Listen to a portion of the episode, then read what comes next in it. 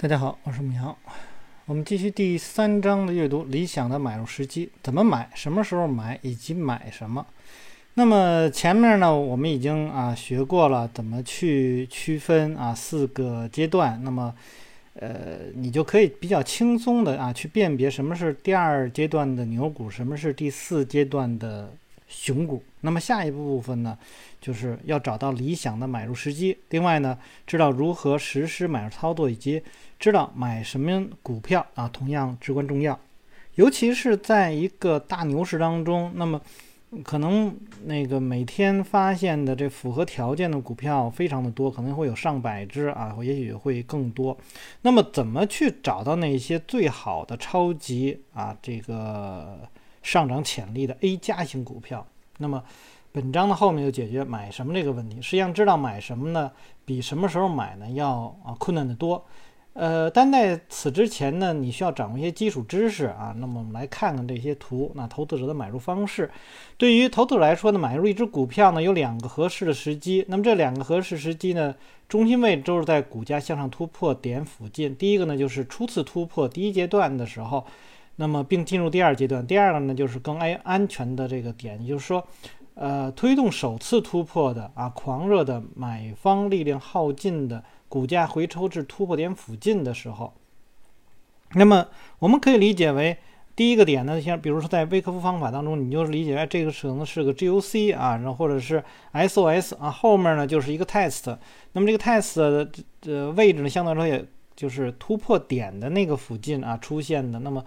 这个泰森一般来讲啊，回回调幅度比较小啊，这个成交量也比较低啊，这这是我们用微客服方法啊，结合它这个来说的啊。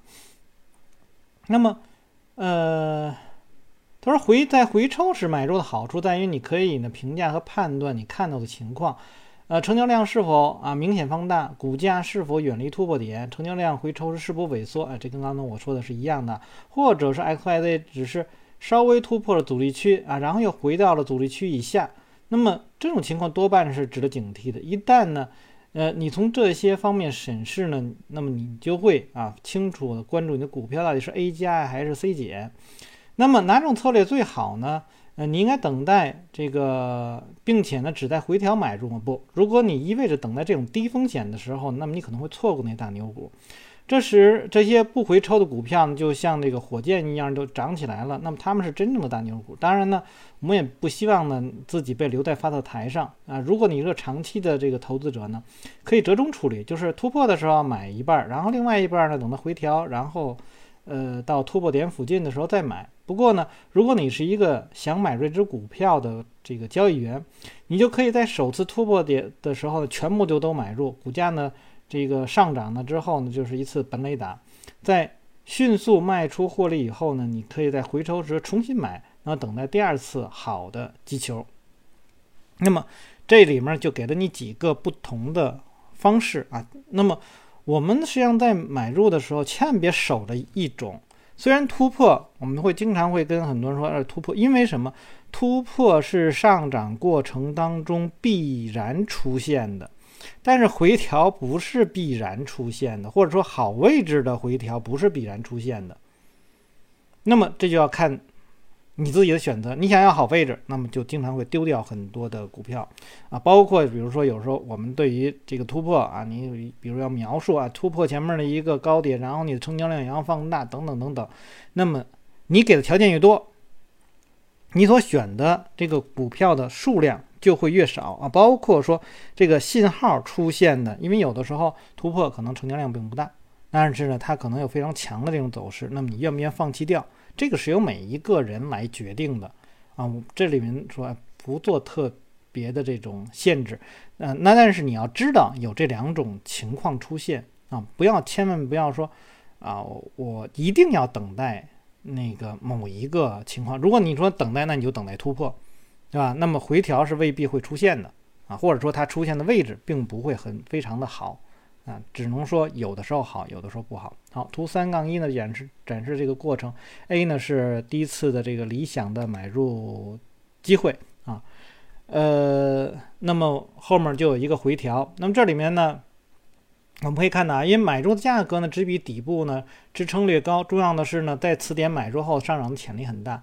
那因为第二个阶段的上涨的即将开始，这时买入唯一的不足是还需要一些时间来积攒啊这个充足的上涨动力。那么在生活中的其他事儿也都是一样，没有免费的午餐啊，这是一种呢这个成本收益的权衡。那么你的投资呢啊有着非常不错的这个回报风险比率呢，但常常需要耐心啊。那么大约百分之二十五的例子当中呢，其上涨是短暂的。对于投资者来说呢，这不是什么大事儿，但是却让那交易员会发疯，因为呢，投资者在第二阶段的早期的买入是比交易员多得多的。那么以上理论呢，现在呢，我们来看一个啊现实生活的例子：八七年的墨西哥啊基金三点二五元向上突破啊，那么这个图呃三杠二上面就显示了。那么这个几天的这个时间里面，快速的上涨百分之三十五啊，与此同时成交量也开始放大，首次突破的买入价呢，暂时摸高到四块三毛七分五，两周以后呢，价格回落到三点三七五元，那么非常接近最初的突破点，同时呢，成交量也有萎缩，那么这个时候你应该将剩余的一半就买入，此时呢，上涨动力积攒完毕，放出巨量。在接下来九个月里面，一直啊涨到十四元，那么投资者呢就可以获得百分之三百三的投资回报啊。在这张图当中呢，我们看到的是第一个呢是呃，它这只股票对于好多人来说，可能并不认为这是一个呃怎么说呢，就是是一个一个一转到二的这个状况啊。那我们可以看到这个张三杠二这张图跟三杠一的图不一样，三杠一是。呃，股票下跌之后横盘开始拉升，这有点像我们说的吸筹类的状况啊。那么，但是在这个三杠二这张图当中呢，是实际上呢是一个上升之后横盘，那实际上更像我们说的再吸筹的这样的一个状况。当然，如果它的吸吸筹区本身就是很大的话，那么它也可能是一个吸筹区结束的地方啊。这是这个图因为展示的这个时间啊，或者说它的这这个这个。呃，没有符不完全符合我们对于一个吸筹区域的完全的这个定义呀，所以我们只能看到啊，我们暂定这是一个再吸筹的区的一个突破啊。那如果说你听到这儿没听懂，看我之前所读的那个顶级交易三大技巧，看完了之后再回来再继续啊看这个例子吧。好，交易员的买入方式对于一次新的买入来说呢，还有另一个是有利可图的，就是如果第二阶段上涨过程顺利的话，那么当股票回调至移动平均线附近并横盘整理，接着重新向上突破阻力区的时候，那么买点又出现了。那么三杠三中的 A 点，这时呢买入的追加买入，追加买入也是很好的一个位置。这个实际上，呃，今天是二零二一年的六月九日啊，可能在最近我我可能吧会写一篇啊文章，就是用呃箱体的这个突破。那么因为很多的时候现就是他现在所描述的这种方式啊，三杠三这个方式，实际上就是一种箱体的突破的这种买入方式。然后，那这里面也是涉及到风险和收益的权衡。在这个例子当中呢，再次快速上涨的概率非常大，但是有很大的风险，就是此时第二阶段已经有了一段时间的假突破的可能性就会增大。那么这种类型的买入更适合交易者而非投资者。不过呢，当整个市场如果是非常强的话，没有多少首次突破机会的时候。那么投资者可以啊买入一些第二阶段啊末期的这种股票。那么在一个较大的牛市初期，许多股票是都是第一次向上突破他们的底部，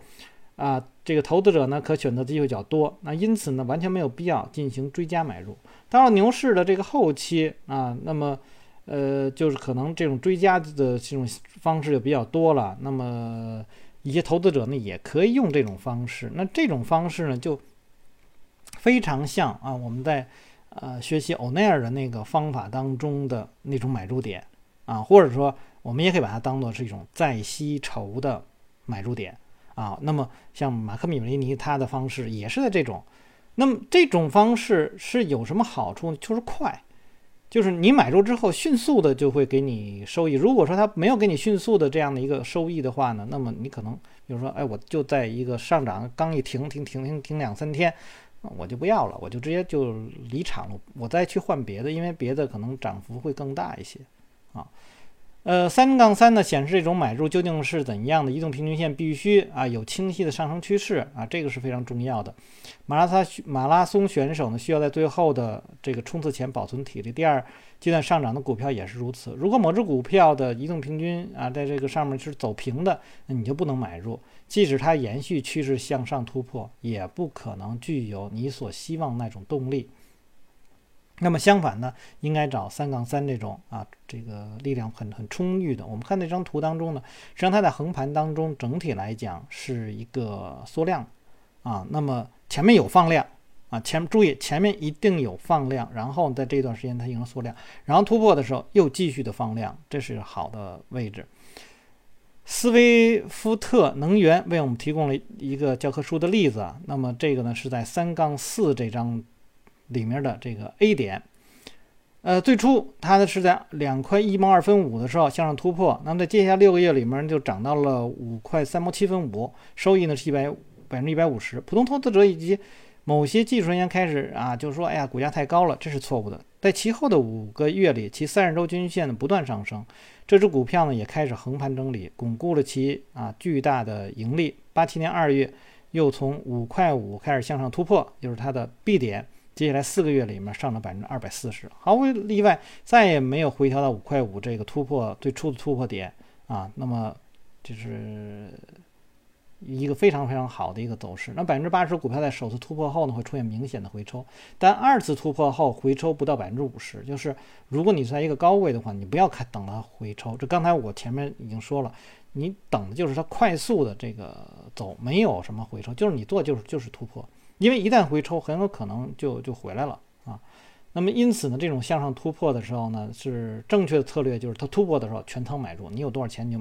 就花多少钱。当然，我们我我个人感觉这里的全仓呢，不是说你所有的资金，因为在同一个时候你可能会有多只股票，但是如果你能够去使用的，在你限定的一个范围里头，比如说我限定我。这个所有的股票，我一共呢是买五只股票。好，每只股票假定我们说百分之二十，那么这就百分之二十一次全铺进去，啊，这个也叫全仓啊。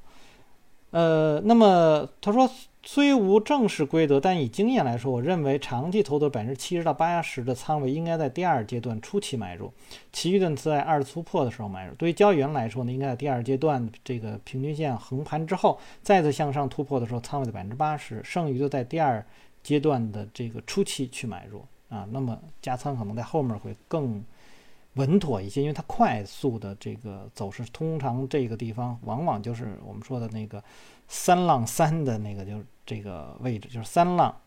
里面的三浪啊，就是就是很有可能是这样的一种位置。那么这里面要注意的是，呃，在 B 点的那个位置，它呢是有放量，并且呢我们可以看到明显的。这个相对强度啊是上升的，而而且有的时候可能这个相对强度呢还是先于啊这个股票创创新高的啊，这个是要注意一下。好，深入分析。现在呢，让我们慢慢审视一只股票由第一阶段底部到第二阶段的过程。这样呢，关于啊何时买入你就会很清楚。请看三杠五，注意 S Y Z 只股票如果在八元附近的支撑和十二呃元附近的阻力之间运动，整个。底部阶段，股价都在三十至、三十周均线运行啊。那么此时的均线呢，不再是陡峭的，而是呢下跌状啊。这个啊，不再呈这个陡峭的下跌状，而是开始走平。它一旦开始向上突破十二元的阻力区，那么就是一个很好的买入时机。那么记住，底部越大，上涨潜力就越大。为什么这样去说呢？我们知道前面我们也学过啊，那个。是，就是维科夫的九点啊，九点的里面呢，有一点呢是，哎，我们怎么去预测那目标位啊？将未来目标位用点数图是吧？点数图就是你底部的横盘时间越长，那么点数图的横就横的越长，那么未来就是原因因果关系嘛，你的因就越大，那么最后得到的一个那个结果就越高啊，就是我们经常说的那横有多长，竖有多高啊，就是这样的一个，所以点数图是。干这个事儿，这样的话，你可以去知道，呃，你的盈亏比到底是一个什么样的？然后呢，你也知道，你目前来说，就是因为在它是一个动态的啊，我们总是在看这个盈亏的这个情况。然后，如果是接近于这个呃目标位的时候，那你可能比如说我考虑我不再加仓了，或者包括我可能还会去做一些减仓啊。然后我们来看这里面说。说，但是如果激动人心的向上突破发生时，就是 A 点，你正在工作或者休假，那怎么办呢？当晚你拿起晚报，发现这样一个点，懊悔不已。XYZ 昨日收盘是十一块五，今天的收盘十四，上涨两块五，但你却错过了它。你应该做的不是第二天不惜一切去买入，也不用给你的顾问打几十个电话追问情况。事实上呢，这样的处理反而会伤害你，就跑掉就跑掉了。首先。这些做法它会导致你的情绪啊，这个这个是万万不可的。那么我发现自己在这些年最赚钱的决策是在深夜或者周末做出的，这不是巧合。这样的时间里呢，你可以冷静分析图形所给出的信息，而不受到来回震荡的大盘指数或者经纪人电话影响。其次呢，平时应该把重点的放在你的工作上，这是很重要。一个好的轻松的投资方式呢，可以使你压力更小，那么获利更多啊。此外呢，也不要低估。这个成那个低估成熟心态的重要性，即使呢，在最好的环境下呢，市场压力仍然很大。那使用止损买单。从现在开始呢，无论何时，只要你想在突破点附近买入个股，请使用止损买单。有的读者已经知道那是什么，但是呢不会用啊。少数的玩家呢用过它，大多数人呢不仅没有用啊，连那是什么都不清楚。现在呢一切呢将改变，学习使用这个专业技巧，那是将。呃，是你将要掌握另一个成功投资秘诀。从现在起，你将会频繁地使用这个指令。那在以后的章节当中，我会告诉你如何使用，然后它与它原理相似的啊止损卖单来保护盈利，并在一笔交易没有成功时将损失呢降至最小。止损买单的情况是告诉专业者呢，就说哎，你买入啊 X Y Z，但是至关重要的是，这只股票向上突破某一水平时才买入。那么，在我理想的股价周期图中啊，就是图一杠六，只有在股票显示出强劲的动力向上突破十二元附近的阻力区时，我们才买入。设置一道在十二块一毛二分五处一千单的止损买单。如果 S I Z 没有突破十二元，那么就不会发生。而一旦超过了十二元这个关键价位，就以市价去买入这个指令。而你不需要一直盯着这只股票啊，那那就是这个。我不知道现在这个我们很多人可能也没法用啊，反正你在这个期货外汇上这种是经常用的。你看到了一个在某一个地方去设置，然后它触发了就买了。那我们因为买的时候有的时候会，它就是以最好的价格买。什么叫最好的价？就是说，哎，比如最便宜的价格啊，那么这种有的时候就没法使用这种单子了啊。这种就是我们就有时候也要追价追价买入单呢，也是这样，或者说我们这就叫做有限价单啊。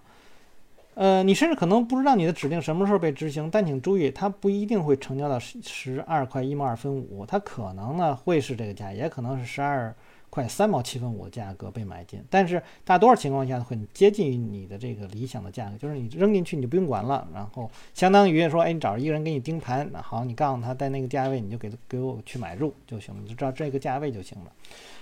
呃，然而，如果这只股票在场外交易，就不允许设置止损买单或者止损卖单。这时候你必须让经纪人啊，让你帮你监控。一旦股票突破的时候，你就去买入。当然，你我们可以设定一些预警啊，很多股票软件都有这个预警的这个方式。那么你啊，规定某些股票，然后在这个预警的那个位置，然后去告诉你。然后你可以考虑在那个地方去买入。好，使用止损买单时的对我们的学习那个市场策略来说很重要。在结束这个话题之前呢，还有一些重要的这个提高技巧要掌握。在市场或生活中呢，没有一件事呢是单方面的。那么止损买单会帮你盈利，但是也是啊，注意一些潜在的风险。这种指令存在的一个问题是，你可能啊执行的很差啊，虽然可能五十次中只发生一次，但是坏事发生一次也太多。下面来说呢，如何确保这种事呢不会在你身上发生啊？假设呢，XYZ 昨天收盘是十一块六毛二分五，通过分析图形，你认为它可能会突破十二元，那么第二天早晨呢，你就给经纪人说啊，下达了一个十二块一毛二分五的啊止损买单啊，这个一千股。遗憾的是，就在开盘，这只股票呢是呃利好这个消息啊，就是开盘就是十五元那现在呢，它不是在你理想的十二块一毛二分五进入，而是呢，这个十五元啊成交了。虽然成交，但此时价格呢并不是理想的这个价格，此时的回报风险比率呢远远低于十二块一毛二分五的这个比率。正在啊，正是由于这种潜在的缺点，一些交易员呢试图解决这个问题，他们使用了限价买单。那么，这个这意味着你只能以理想的价格买入，而其他价格呢不成交。你我发现这个样的委托单呢更不好，因为它所造成的问题比它解决的问题更多。当股价突破时，你根本没有机会买进，因为呢它快速穿越了十二块一毛二分五，而你的单呢可能没有办法成交。这种情况呢不是每五十次中发生一次，而是每四次中就发生一次。所以作者会在这里面告诉你呢，就是啊有的时候出现一些问题呢，这个不理想，不理想就不理想了啊，反正。你就一直按照这个方式去做就可以了，啊，那么不是说所有的好事呢都都能轮到你，那你总有可能会遇到了一些问题。呃，那么我们在去做这种单的时候，那我我们前面读过那个呃 ETF，为什么我会选择 ETF 那那本书呢？那里面有那个成交量啊，我们怎么去预测一个成交量的这个情况？你可以提前于啊那个价位，当然这就需要你去盯盘了。如果你真的没有办法去盯盘的话，那最起码你应该说，呃，每一个小时看一次盘，或者是每半天儿啊去看一次盘，然后看看算算那个成交量是不是，比如说我要就要放量突破，那么我才去进场；不放量突破，不我不去进场。然后呢，是给自己买入的那个区域啊，有一个就是相对宽幅的区域，比如它这里面。好，突破十二块，我在十二块一毛二分五去买入。那么你可能考虑十二块一毛二分五我买一部分，然后可能十二块三毛七分五我买一部分，然后十二块五我去买再买一部分。我用三次不同的啊位置去买入，然后结合前面我所去呃预估的是不是有一个放量，然后再来最后可能它的你得到的一个均价可能会在呃这个十二块这个三毛。啊，左右的位置，但这个时候价格真正的实际的价格可能已经，呃，远远在在上了啊，就是对你有利的话，就是在上了。那么有的时候可能说，哎，这个十二块一毛二分，我是触发成交，但它又回来了。但是我因为我有一些单子可能设定，刚才说设定在十二块三毛七分五，是吧？有的时候能设在十二块五，那可能就没有成交。那没有成交的话，那那我就我就损失可能会更少啊。这种情况就是我们希望的是，你买入之后就迅速的。脱离你的这个成本区，所以你可以用分段的这个这种买入的方式来。当然，这里面你可能会涉及到你的头寸大小啊什么之类，这个你要有有一个最事先你有一个做好一个计算，就是哎哪些哪些股票有可能啊今天会突破，那么我可能在前半个小时里面我要先检查一下啊，看看他们的成交量的情况啊，有一些可能完全跳过去了，那我就不做了。那如果有些没有跳过去的，我就。做一些准备啊，然后把这个风险降到一个相对低的这样的一个位置上啊。好，那么接下来看下面，以限价以内买入，那怎么办呢？有一种类似限价止损这个买单，很少有人知道，它综合了最佳的止损概念，在你理想的买入上方啊设定一个限价，当股价穿越十二块的时候，那么你你想买进，我们就在十二块一毛二分五设定止损买单，同时呢突破上方零点二五处设定一个限价，就是十二块三毛七分五，那么我们委托条件是买入一千股 XYZ，十二块一毛二分五止损十二。块三毛七分五现价，这下呢，你买入的该股呢不会有任何问题。如果该股成交量很低，那么你就需要将买入的现价这个扩展至突破点以上零点五元，即买入一千股 XYZ 十二块一毛二分五，止损十二块六毛二分五现价。这样呢，你就可以放松心情，不用再担心有可能以高的吓人的价格成交。另一个潜在的问题呢，就是当你在周一或周二输入命令的时候，股票并没有立刻突破啊，接着周三。那么你非常忙，而且忘记了输入的这个指令，结果墨菲定律起作用了啊，这个可能会出错的这个，那么就一定会出错。这只股票开始向上突破，你的委托单呢也没有下，然后呢这股票就跑了啊。每一个市场老手都会遇到这种问题。有句老话说，市场会如你希望那样变化，但不会在你希望的时候啊，就是你可能会盯着了，盯盯盯盯盯半天，最后哎，因为这个我们之包括之前所呃读那个专业投机原理啊，那么。你可能就是因为一个电话，是吧？这价格就跑了，那么没有办法。那么我坚信这个奥图定律，莫非是个乐观的人？因此呢，任何可能减少市场上潜在不利因素的工具都是有价值的。这就是下一项技术令人难以置信的原因，但它简单啊，却非常实用。假设你复盘时发现两到三只股票具有潜在的上涨形态，如果它们突破，你就想买入啊，那你只需按照下面三个啊，这个这下面步骤来操作。对三只股票设置一个这个撤单前有效的限价止损买单，这意味着你和其他专业的投资者呢是一样了，有一个这个常设指令。这个指令呢，直到你撤单前呢，或者成交后呢才结束。要注意，你需要对这个成交情况的予以关注。如果你忘记这条指令，那就是你的责任了。当两三个星期以后，你发现自己买入了两千股 XYZ 的股票，你会非常吃惊。现在呢，你的买单应是买入一千股 XYZ，十二块一毛二分五止损，十二块三毛七分五啊，这个限价撤单前有效。如果撤单前有效的限价止损买单会帮助你形成这个几个方面的好习惯。首先呢，你不用每天啊盯着这个市场的行情，可以更专注的公注这个本职工作。其次呢，你会做得更好、更冷静的这个决策，因为呢，这些决策呢与日间疯狂的市场的行为呢无关。一天之中的大幅波动常常使你的不安和恐慌，从而呢被震荡出局，或者是市场突然的强劲表现，使得你的不顾一切冲进去，因为感到市场似乎突然要扔下啊你而飙升。不要以这种方式去操作，学习如何。啊，以有纪律且轻松的方式适当的买入股票至关重要。运用我的阶段分析方法，并与撤单前有效的限价买入单指令结合，那么一切都会自动完成。这就是我们想要的。经过这些年呢，我明显的发现我的这个投资呢系统呢越来越机械化，呃，越少受到主观判断的情绪的影响，那其盈利能力呢就越强。那有意思的是呢，这个微妙但重要的事实呢，得到了数十位华尔街职业投资者的这种肯定啊，投资家的肯定。那我与他们交谈过，他们呢就是经过艰难的探索，得到同样的结论。为什么这样呢？很简单，因为我们都是普通人，恐惧、贪婪啊这两种可怕的情绪呢对我们来说都有相当大的影响。恐惧呢使你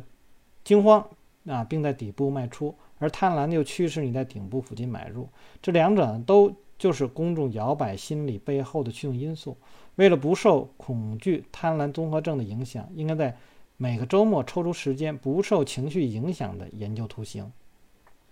当你真的只需要一个小时就足够了。当然，你花费的时间越多越好啊！列一个清单，把你从许多图形里挑选出来的具有很好的上涨潜力的股票记录下来，然后呢，每个晚上。啊，这个跟踪研究啊，这几只股票的图形，以及你投资组合中的其他的问题，这种简单的练习会帮助你形成更敏锐的市场感觉。当你根据你的可盈利的操作计划认真执行的时候，你就感到轻松自信，而且呢，没有什么负担啊。这块儿就是，他就说呢，就是主其实主要是什么呢？就是不，你不要去总是盯着这个市场，让市场的一些工具来帮助你。啊，我们股市呢，就这块呢做的差，但是现在有很多的这个量化的这种方式，你可以把一就是一些单子作为一个量化东西放进，你会不用让这个是这个这个量化帮你去分析啊。比如你有你的方式，你可以选出一些股票，比如每周啊，然后你就选出一些股票来，选出这些股票来呢，你就丢到一个池子里头，然后你去写某某某种形态啊，那么。或者说某某种状况，让这个系统帮你去执行，快速就执行。这样的话，哎，每天只要只要你到开盘前，你把它这个机器开了，然后呢，这个到收盘呢，就把机器关了或者有那干脆托管给服务器，然后让服务器天天为你执行，每天去检查一下有没有什么问题啊。我觉得那样的话可能会更好一些，就是属于人工干预的啊这种量化交易。啊，现在很多人说要要这个完全依照着这种量化的这种方式，我觉得，呃，对于那个对于很多人来讲呢，要求太高啊，也没有必要去这样去做啊。但是有一些小的东西呢，实际上是可以的，就是呃，比如用一些均线去选择一些股票啦，然后这些股票当中呢，我们怎么去啊，根据行业轮动去选择出一些呃符合强势行业的股票，把一些另外一些呢给剔除掉，这样呢就可能留个三四十只股票。啊，在你的这个池子里，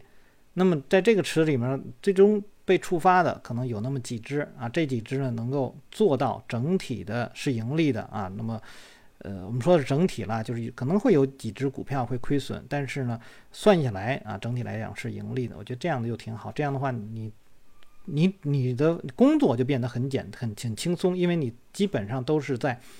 盘后做的分析，那么嗯，就是这种心理的影响对你来说是比较小的啊，而盘中的那种啊让人很冲动的那种状况或者很紧张的状况，就丢给机器来去做就好了。好，那么这就是今天我们读书内容。大家如果喜欢我读书的话，希望订阅、分享、按赞以及关注我的微信公众号“牧羊交易”。呃，有什么要聊的，可以在下面留言。我们下次再见。